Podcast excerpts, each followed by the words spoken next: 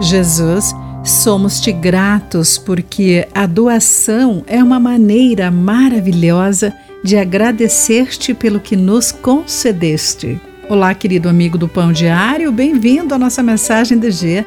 Hoje vou ler o texto de Shostal Dixon com o título Entrega Secreta.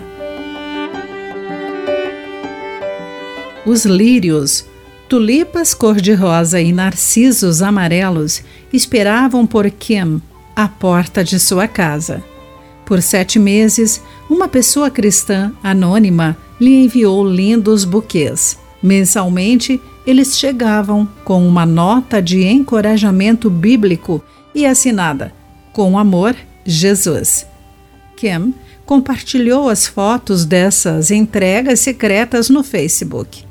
As flores lhe deram a oportunidade de celebrar a bondade de alguém e reconhecer o modo como Deus expressou o seu amor por meio de seu povo. Mês após mês, cada entrega secreta fazia com que seus amigos ficassem gratos pelo inestimável presente de tempo que o Senhor dera a Kim à medida que confiava nele em sua batalha contra a doença terminal.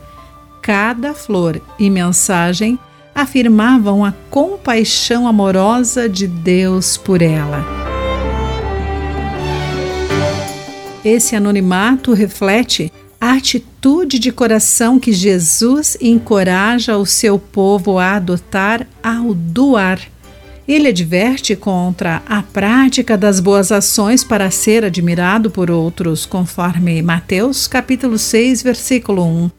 As boas ações destinam-se a ser expressões de adoração que transbordam de corações gratos por tudo que Deus tem feito por nós. Enaltecer nossa generosidade com a esperança ou expectativa de sermos honrados pode tirar o foco do doador de todas as coisas boas, Jesus.